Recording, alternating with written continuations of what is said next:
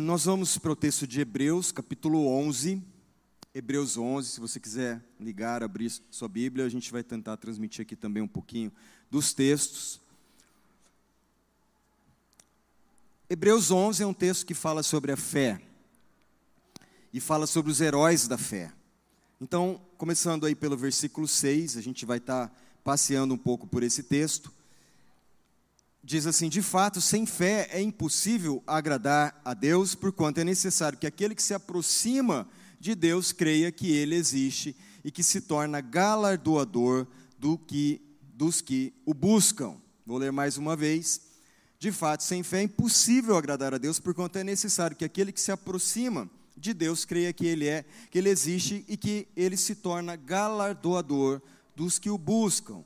Sem fé é impossível agradar a Deus, porque a, ao aproximarmos dele, precisamos crer que ele existe, é isso que o texto está dizendo, e que ele recompensa, galardoador, abençoador, ele recompensa aqueles que o buscam. Então, nessa noite, nós vamos. Não que Deus não esteja aqui, que a partir desse momento ele vai estar aqui, claro que ele está, porque o Senhor Jesus disse que onde dois ou três estiverem reunidos em meu nome, ali eu estarei. Então, Igreja se dá a partir disso, da relação. Deus habita a relação. Deus não habita o indivíduo ou o individualismo. Deus habita a relação. Ontem tivemos aqui a repescagem do encontro de casais, né, que a gente fez no dia 11, e ontem fizemos mais um com pessoas, alguns queridos que não puderam participar. E justamente sobre isso eu falei. Quando Deus nos criou, Ele criou, diz lá no Gênesis, Deus criou, homem e mulher os criou. Então, é, Deus não criou um indivíduo, homem, e uma outra pessoa, indivíduo, mulher. Deus criou uma pessoa. O texto diz: criou Deus homem e mulher. Foram criados simultaneamente. Mas a formação deles se deu depois. Então Deus criou homem e mulher, e depois de um tempo, né, viu Deus que não era bom que o homem estivesse só, e ele então da costela do homem, dá lá uma anestesia geral em Adão, e da costela ele forma mulher. Ou seja, a mulher estava dentro do homem, era um mistério dentro do homem. Amém, irmãos? Por isso que nós não entendemos as mulheres, amém? Porque elas são um mistério que ia ser revelado. O mistério que ia ser revelado. E Paulo compara isso à vida da igreja quando ele fala também que a igreja estava dentro de Cristo e ela seria revelada a partir da morte de Jesus na cruz. Então Jesus morre e ele nasce, ressuscita Cristo, o Messias o enviado, o Cristo Salvador e nasce a igreja que estava ali, o mistério oculto em Cristo. Da mesma maneira, Paulo faz essa comparação, ele fala: que mistério é esse, né? Mas é isso, Deus criou uma só pessoa. Então Deus habita a relação. Por isso o texto de Gênesis fala assim que homem e mulher se uniram e se tornaram uma só carne, uma só pessoa. Esse é o propósito de Deus. Então, é, Deus não vai habitar o individualismo, o egoísmo, né? a pessoa nela mesma. Não. Você vai perceber que todo movimento de fé, todo movimento da Bíblia é uma entrega em favor da relação. Amém? Por isso a igreja é chamada de corpo, onde muitos membros pertencem a esse corpo. Um só corpo, um só rebanho, um só pastor, uma só fé, uma só igreja de Cristo. Aonde há uma diversidade e uma unidade nessa diversidade, onde muitos formam um só, porque se convertem a Cristo e porque vivem na plenitude do Espírito Santo. Por isso Deus habita a relação. E aí, quando nós estamos aqui e nós vamos nos aproximar de Deus, nós nos aproximamos do nosso Pai, do Pai nosso. Nós nos aproximamos como filhos de Deus, que vem para a mesa, que vem para a mesa ao encontro do Pai, reconhecendo que Ele é o nosso Pai, não o meu Pai. Se fosse para Jesus ensinar uma oração que fosse individualista, ele ia falar assim: O meu Pai que está no céu. Não, é o nosso Pai, é o pão nosso e, portanto, nós somos seus filhos amados e precisamos nos aproximar dele com fé, porque sem fé é impossível agradar a Deus. Amém? É isso, nós temos essa oportunidade hoje de vivermos essa relação e Deus habitar essa relação e a gente poder ter esse encontro na mesa como filhos amados. Agora, o que é fé?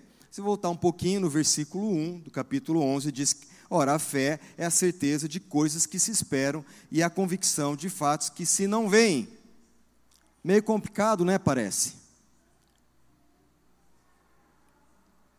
Como você tem certeza daquilo que não vê?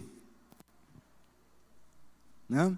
É a certeza daquilo que esperamos, a prova das coisas que não vemos. Então isso foge à nossa lógica. Como eu posso ter a certeza daquilo que eu não vejo?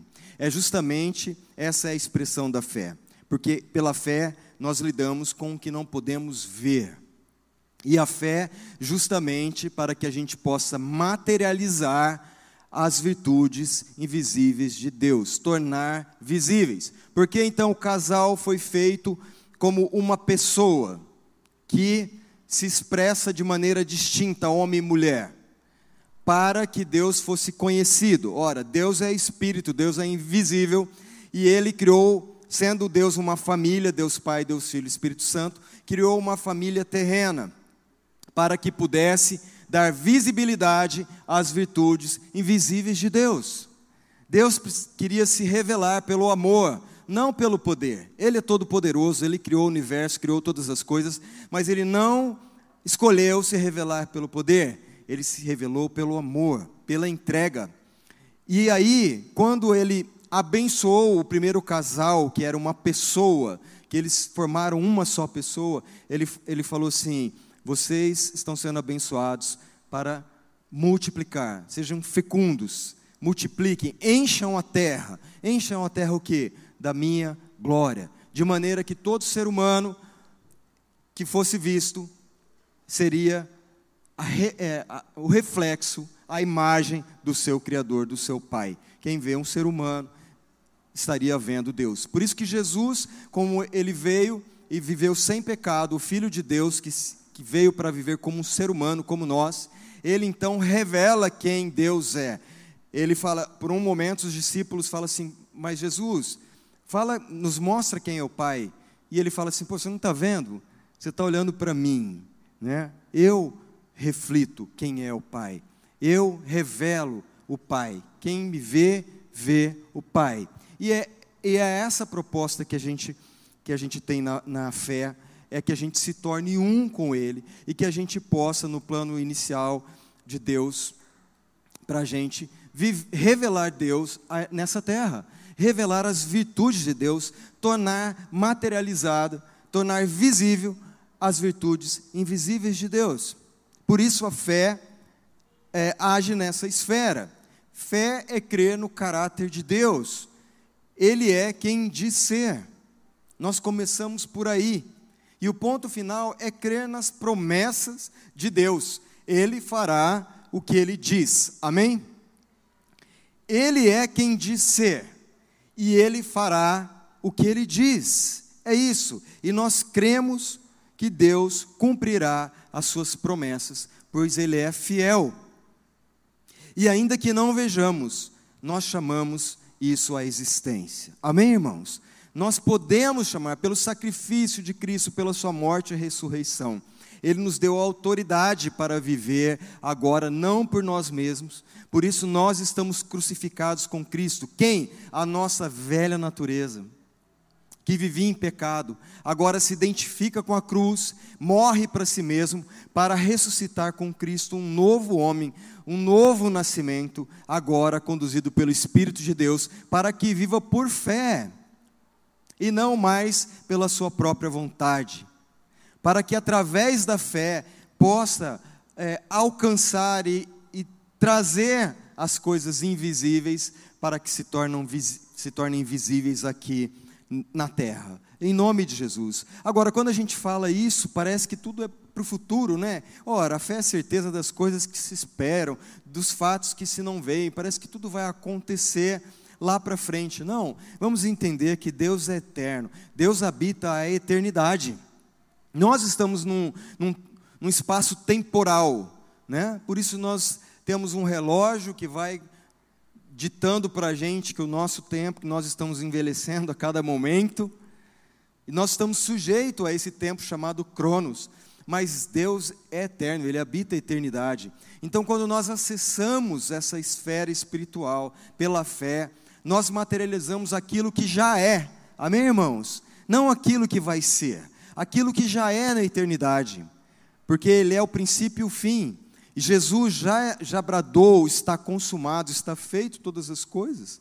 Então nós temos acesso, dizem Efésios, por meio de Jesus Cristo, a toda sorte de bênçãos espirituais, todas elas já nos foram dadas em Cristo Jesus, para que a gente viva uma vida plena no nosso espírito, abundante. Ele falou: Vim para que vocês tenham vida e tenham vida em abundância. Vida plena não é para o futuro, é para a gente acessar agora, pela fé, esse invisível e materializar na nossa vida, crendo que Deus é fiel para cumprir todas as suas promessas e a sua palavra. Amém? É isso que nós temos que fazer. Nós temos que orar a palavra de Deus com fé, porque está lá as promessas. A gente fala, Deus está aqui, é sua promessa o Senhor prometeu, eu sei que o Senhor haverá de cumprir, e eu oro essa palavra, eu profetizo essa palavra, e eu digo, é, porque há poder nas palavras, eu digo em alto bom som aquilo que Deus disse na Sua palavra, e eu oro a vontade de Deus que está expressa na Sua palavra com fé, em nome de Jesus, e assim eu estou chamando a existência é, as coisas que não são, para que sejam, em nome de Jesus. E aí, no capítulo 12 de Hebreus, o versículo 1 ao 3, a gente vê aqui que há heróis da fé que nos inspiram nessa jornada. Ora, queridos, nós estamos numa jornada. É, o Senhor vai trabalhando a nossa vida num processo. Deus nos criou, mas Deus continua nos formando. Amém? Paulo falava sobre isso. Ele falou assim: Olha, eu ainda não atingi a perfeição, mas eu eu prossigo para o alvo. Eu continuo correndo nessa, nessa trajetória, sem olhar para trás. As coisas velhas se passaram, tudo se fez novo. Eu mantenho os olhos no Autor e Consumador da minha fé. E Paulo perseverava nessa jornada, nesse caminho, na certeza de que ele alcançaria essa perfeição em Cristo. Então, nós estamos sendo formados dia a dia pelo Espírito de Deus, pela presença de Deus. E nós temos aqui na palavra do Senhor heróis da fé que nos inspiram nessa jornada. É como se a gente estivesse andando por um caminho, porque inclusive Jesus falou: Eu sou o caminho. Né? Então não queira pegar atalhos. Nós estamos num mundo que, é de, que exige de você resultados, resultados imediatos. É o mundo da rapidez, é o mundo do fast food, é o mundo do Instagram e tudo é muito rápido e tudo fala que você precisa ter resultados imediatos. E isso gera expectativa em você. Você acaba vivendo uma vida de expectativa e a vizinha da expectativa é a frustração e a ansiedade, ou a ansiedade primeiro e a frustração depois.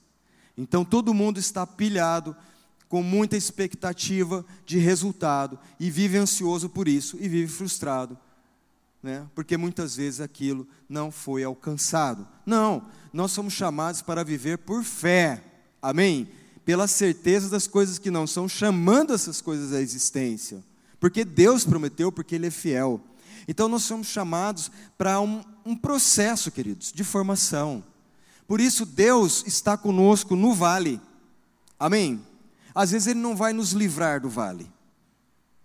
O salmista diz: Ainda que eu ande pelo vale da sombra da morte, não temerei mal algum, porque o Senhor está comigo. Então, Deus muitas vezes não vai te livrar do problema, mas vai estar com você no problema, te fortalecendo, para que você possa vencer, e vencendo, crescer em força, em caráter, em, em confiança em Deus em todo momento. Amém? É isso, Ele está nos formando. E aqui a gente tem, em Hebreus, é, pessoas que imagine essa cena como se estiver caminhando a sua vida, a sua jornada de vida. Eu não sei se na sua jornada de vida você já está mais para o fim da jornada, você está no começo, né? Eu acho que eu estou meio no meio, já um pouquinho para frente do meio, mas há uma jornada e cada um está numa jornada. e é como se essas pessoas se aproximassem gente, da gente e com, começassem a caminhar com a gente nesse caminho, nessa jornada, e eles nos inspirassem para que a nossa fé ainda se tornasse mais forte, mais fosse acrescentada e fortalecida no Senhor. Nós vamos ver alguns desses, dois personagens desses, e, e a ideia dessa está em Hebreus 12, de 1 a 3. Diz assim: Portanto, também nós, uma vez que estamos rodeados por tão grande nuvem de testemunhas, livremos-nos de tudo que nos atrapalha. Ora, nós estamos numa jornada, nós estamos numa corrida, vamos nos livrar de tudo que se embaraça, que, se, que atrapalha os nossos pés. Ele fala, e do pecado que nos envolve, e corramos com perseverança a corrida que nos é proposta.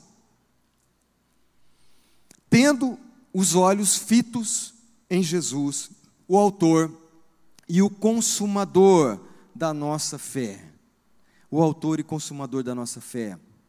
Aquele que criou, né, e que consumou, e que diz: está feito, está terminado, está concluído, o consumador da nossa fé. Ele, pela alegria que lhe foi, fora proposta, suportou a cruz, desprezando a vergonha, e assentou-se à direita do trono de Deus.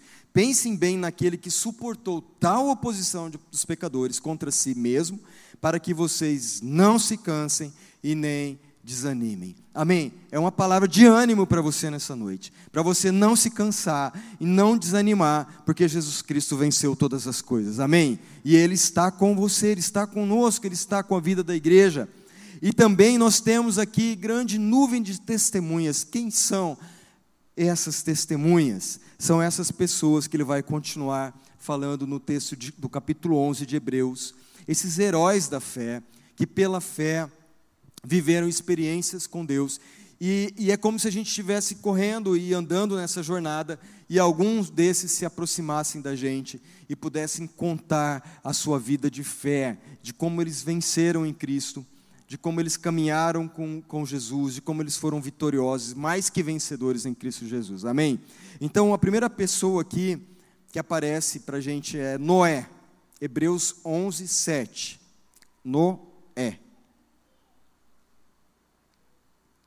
Diz assim: pela fé, Noé, quando avisado a respeito de coisas que ainda não se viam, olha aqui, olha Hebreus 11, 1 aqui, né? A fé é a certeza das coisas que não se veem. E Noé, quando foi avisado a respeito de coisas que ainda não se viam, movido por santo temor, construiu uma arca para salvar a sua família. Na versão, na versão da mensagem diz assim: pela fé, Noé construiu um barco na terra seca. Ele havia sido avisado de algo que não podia ver e agiu apenas com base no que foi dito a ele. E qual foi o resultado? Sua família foi salva. Então, o que Noé, quando se aproxima da gente nessa caminhada aqui, que ele diz para a gente? Ele diz o seguinte: uma pessoa pode fazer a diferença. Amém? Uma pessoa pode fazer a diferença. Então diga para quem está do seu lado: você pode fazer a diferença. Diga aí para o outro também. Você pode fazer a diferença. É isso que Noé está falando para a gente ali caminhando do nosso lado. Olha, você pode fazer a diferença. Sabe por quê? Porque Noé vai nos dizer algumas coisas aqui. Noé está num contexto, lá no capítulo 6 de Gênesis, é, de uma corrupção do gênero humano. Houve tamanha corrupção da humanidade, é, tantas atrocidades, uma, uma distorção tão grande daquilo que Deus havia criado, o pecado dominou de tamanha maneira a vida dos seres humanos, que eles estavam cometendo toda sorte de torpeza, de atrocidades, de tudo que você pensar de pior que existe, ao ponto de Deus falar: Eu vou ter que acabar com essas pessoas. Tamanha corrupção, tamanha, é, tamanho pecado tomou conta da, da vida daquelas pessoas e há todo um contexto ali terrível. Bom, Mas Deus viu, achou graça em Noé, viu um homem que andava ali diante de Deus. Por isso, uma pessoa pode fazer a diferença. E aí, Deus então chama aquele homem e, e fala para ele que ele deveria construir um grande barco, né? para que nesse barco ele pudesse colocar a sua família e os animais, como vocês sabem muito bem da história, né? e um casal de cada animal e tudo mais, porque Deus mandaria um grande dilúvio sobre a terra. Detalhe: não havia chovido ainda. Né? O que regava as plantas eram fontes subterrâneas, né? mas não havia chovido sobre a terra, diz o texto. Ora, esse homem então recebe uma voz, uma direção de Deus, que era para ele construir um barco, sendo que não havia água perto, não havia chuva, porque ele disse para Noé: Eu vou derramar muita chuva e vai inundar tudo isso aqui. Então, o que, que Noé faz? E o que ele nos diz? Noé nos diz que a obediência é um compromisso a longo prazo. Amém? A obediência é um compromisso a longo prazo. Por quê? Porque foram 120 longos anos de Noé construindo aquela arca. 120 longos an anos de última chance para aquela sociedade corrupta, corrompida pelo pecado, para que eles pudessem se arrepender. Mas eles passavam por Noé e zombavam de Noé, falando, velho doido, né? Tá aí fazendo um barco, o que, que é isso? Né? Para navegar onde? Mas Noé nos diz sobre isso. Durante esses 120 anos, Noé construiu esse enorme barco em terra seca. E, dura, e a duração da obediência de Noé, se a gente for pensar nesse projeto, é maior do que o período de vida que nós temos hoje.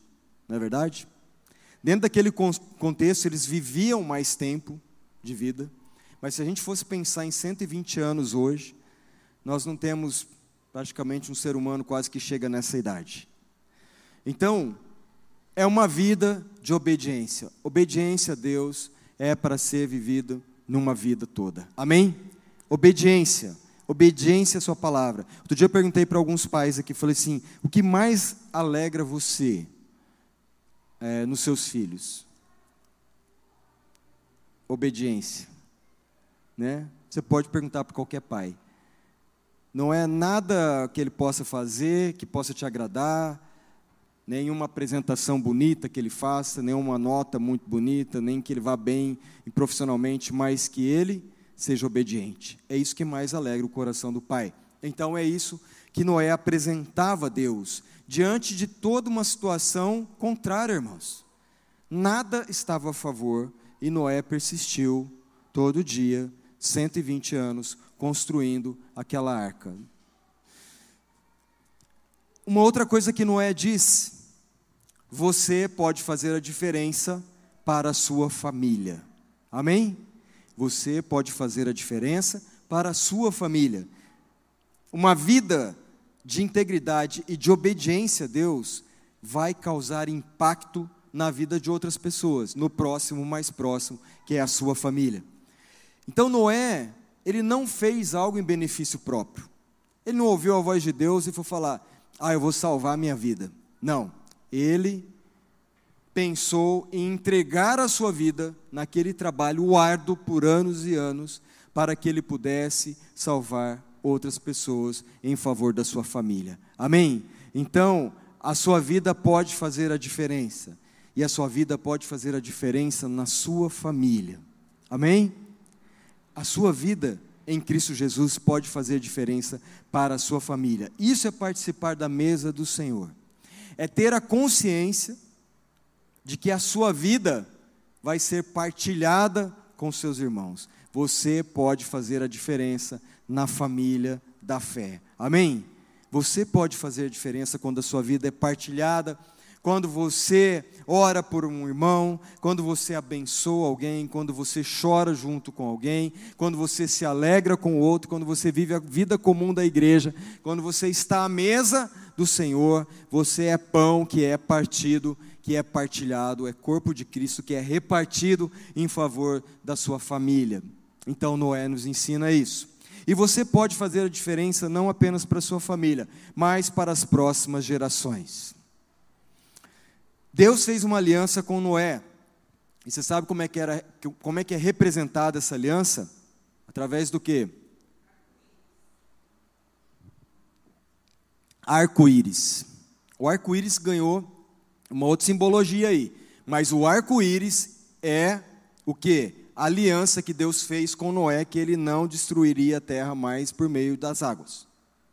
Então, toda vez que você vê um arco-íris, você tem que lembrar que Deus fez uma aliança com um homem chamado Noé. Hoje ele está caminhando aqui com a gente e está falando da importância da fé nele e tudo mais, da fé em Deus e tudo mais. Então, Deus fez essa aliança com Noé, representada pelo arco-íris, e todos os habitantes da terra receberam o benefício que veio da retidão daquele homem, né?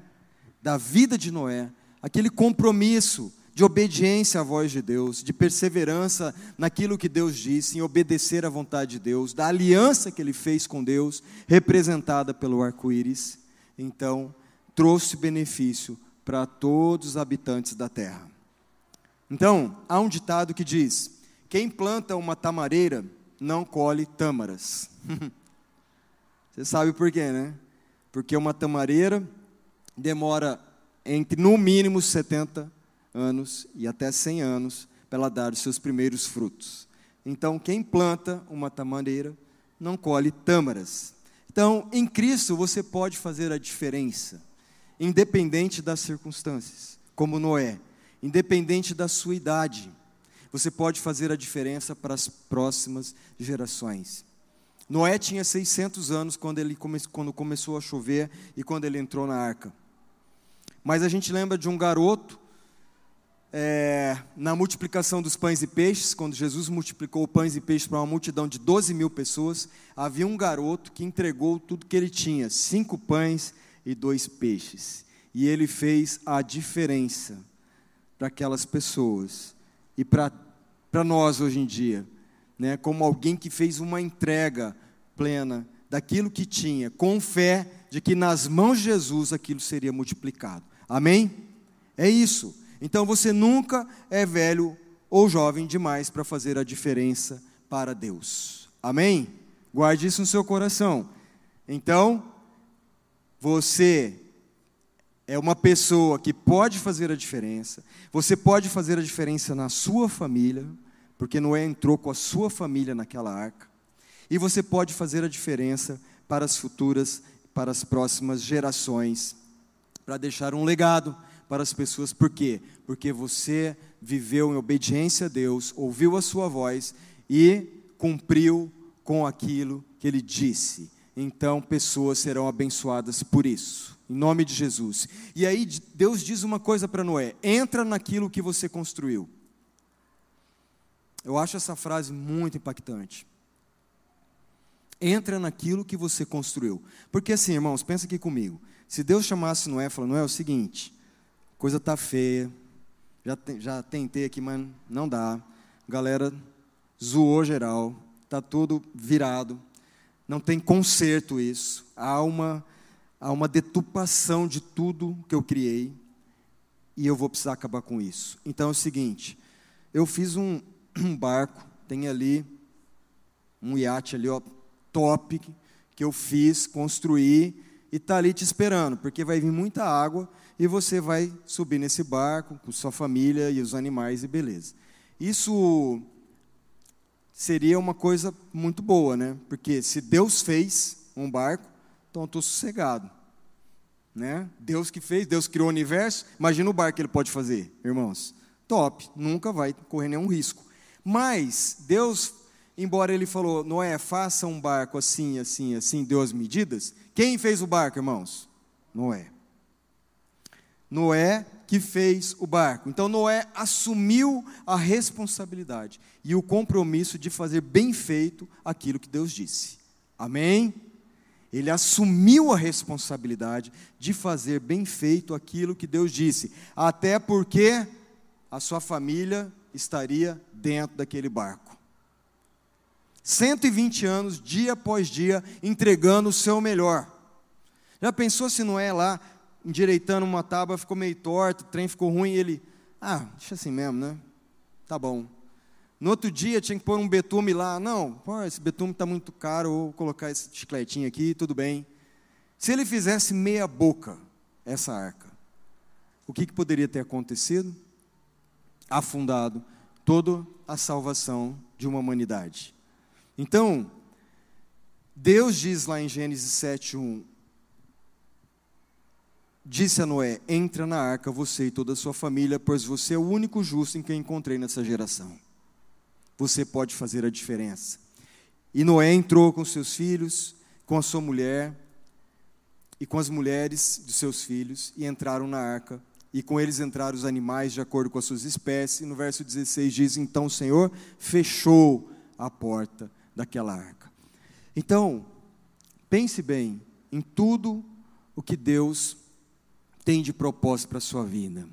E naquilo que Ele tem falado que tem direcionado, seja pela, pela direção de Deus na vida da Ágape aqui, para que você possa fazer. Faça com excelência, em nome de Jesus. Amém.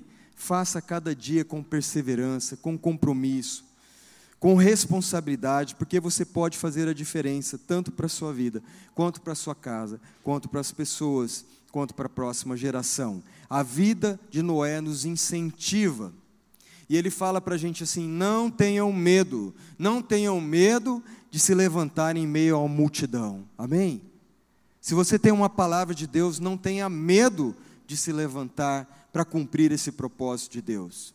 Com responsabilidade, fazendo bem feito, com perseverança. Noé diz: não tenham medo de fazer algo pela primeira vez ainda que não tenha chovido na terra, Noé estava construindo um barco focado em obediência à palavra de Deus. Se Deus disse, eu vou fazer, e ponto final. Mas não foi 12 horas, não foi 120 dias, não foram 120 meses, mas foram 120 anos, queridos, fazendo aquilo que Deus disse. Uma vida fazendo aquilo que Deus disse. E ele nos diz: não tenham medo de fazer a primeira vez. Não deixe que palavras como isso nunca foi feito impeça você de fazer a vontade de Deus. Amém? Não deixe que palavras que venham negativas para você dizendo isso nunca foi feito venham impedir você de fazer a vontade de Deus. Abrace a vontade de Deus e faça com excelência, faça com perseverança, faça com dedicação e amor aquilo, o chamado que Deus tem para a sua vida, em nome de Jesus. O outro personagem que aparece aqui no capítulo 11, versículo 8, é Abraão. Diz assim: pela fé, Abraão, Hebreus 11, 8, Abraão, quando o chamado obedeceu, dirigiu-se a um lugar que mais tarde receberia como herança, embora não soubesse para onde estava indo. O que, que é isso? Fé. Ele não sabia. Deus falou: vai para um lugar que eu vou te mostrar. Falar isso para um sanguíneo é ótimo, porque sanguíneo topa fazer qualquer coisa, né? Falar, amanhã nós vamos lá para o Monte Everest. Ele fala, oba, vamos. Ele nem sabe se levar, mas ele quer ir. Mas falar para uma pessoa que tem um temperamento mais fleumático, como Abraão tinha, é muito difícil. Né? Porque Abraão é um cara que tem posses, que tem bens, que é uma família bem-sucedida, mora numa cidade chamada Ur dos Caldeus, que é uma cidade metrópole da época, então está tudo muito bom, está bem, a família está legal, as finanças estão em ordem, ele tem muitos empregados, e Deus fala: olha, é o seguinte, sem nenhum sinal, irmãos, sem algo espetacular, Deus, com a sua voz, fala: Abraão, sai da tua terra, deixa a tua área de conforto, a tua zona de conforto, sai dos teus parentes e vai para um lugar que eu vou te mostrar. Isso é muito para a cabeça desse homem, mas ele crê, ele crê em Deus. Tudo bem que ele demora 25 anos para sair. A Bíblia diz que Deus precisa chegar e falar: Como é que é, Abraão? Você vai sair ou não vai? Você vai para o lugar que eu estou te falando ou não vai? porque ele precisava desse empurrãozinho, mas Abraão creu, e Abraão vai se tornar o pai da fé, né? Porque ele crê no Senhor. Então, todo o movimento de fé e obediência, novamente essa palavra, de Abraão não foi em favor de si mesmo, mas com o propósito do que? De ser bênção para as famílias da terra. Porque foi essa promessa que Deus fez para Abraão. Ele falou: De ti eu farei benditas famílias da terra. Amém? Você será uma bênção para as famílias da terra. Amém? Então, diga para quem está do seu lado: você é a bênção. Você é a bênção para sua casa, você é a bênção para os seus amigos. Se você está em Cristo, você é a bênção, porque essa aliança com Abraão, essa promessa a Abraão se cumpriu em Cristo Jesus porque Jesus Cristo vem dessa descendência de Abraão. Então a promessa ali, em ti farei benditas todas as famílias da terra, se cumpria em Cristo Jesus, que haveria de vir e morrer por todos, para que todos nós fôssemos livres da escravidão do pecado, para que a gente pudesse andar em novidade de vida, essa promessa se cumpre em Jesus. Então ela continua através das nossas vidas. Você é a bênção onde você estiver. Amém? Não corra atrás da bênção. Não corra. A bênção já está aí, porque você é a bênção, você é cheio do Espírito Santo, você é aquele que leva a boa notícia, a boa nova, você importa aonde você está. Amém? Você pode fazer a diferença na sua casa, você tem uma palavra de Deus, você tem uma palavra de esperança, você tem uma palavra de fé, você materializa as coisas que não são para que sejam. Você tem todas as bênçãos espirituais em Cristo Jesus, acesso a todas elas, para que você viva e viva de maneira plena, abundante. Bom, aí vão acontecer várias coisas que nós não vamos ter tempo aqui, mas Abraão ele continua nessa jornada crescente de fé, até que vem o filho da promessa, que é Isaac, mas Deus pede aquele filho em sacrifício, para que Abraão tivesse então a sua fé acrescida ainda, e Abraão vai para levar Isaac para um sacrifício, e quando o menino está carregando a lenha, que é um protótipo daquilo que ia acontecer com Cristo, né? carregando a madeira ali para o sacrifício, e aí o menino fala, talvez a pergunta mais difícil que Abraão queria de todo jeito que Isaac não fizesse, era: Pai, a lenha para o sacrifício está aqui, mas cadê o cordeiro? É? Cadê o cordeiro? E Abraão disse assim: Deus proverá o cordeiro para si. Amém. Que experiência. Porque a gente pensa que Abraão foi para entregar um filho, mas Abraão voltou como um pai, na certeza de como Deus se sentiu a entregar o seu único filho. Deus poupou a vida de Isaac e apareceu ali um cordeiro para ser sacrificado. Mas esse episódio apontava para o cordeiro de Deus, que tira o pecado do mundo, que se entregou em favor de todos nós, que nós vamos trazer à nossa memória hoje. E Abraão cresceu na sua fé, tendo a certeza daquilo que ele não via, queridos. Porque ele deixou o seu servo e falou: Eu, menino, vamos lá e vamos adorar a Deus e nós voltaremos. Abraão chegou a levantar o cutelo para sacrificar Isaac, mas ele tinha uma certeza que, mesmo que ele sacrificasse Isaac, Deus haveria de ressuscitá-lo.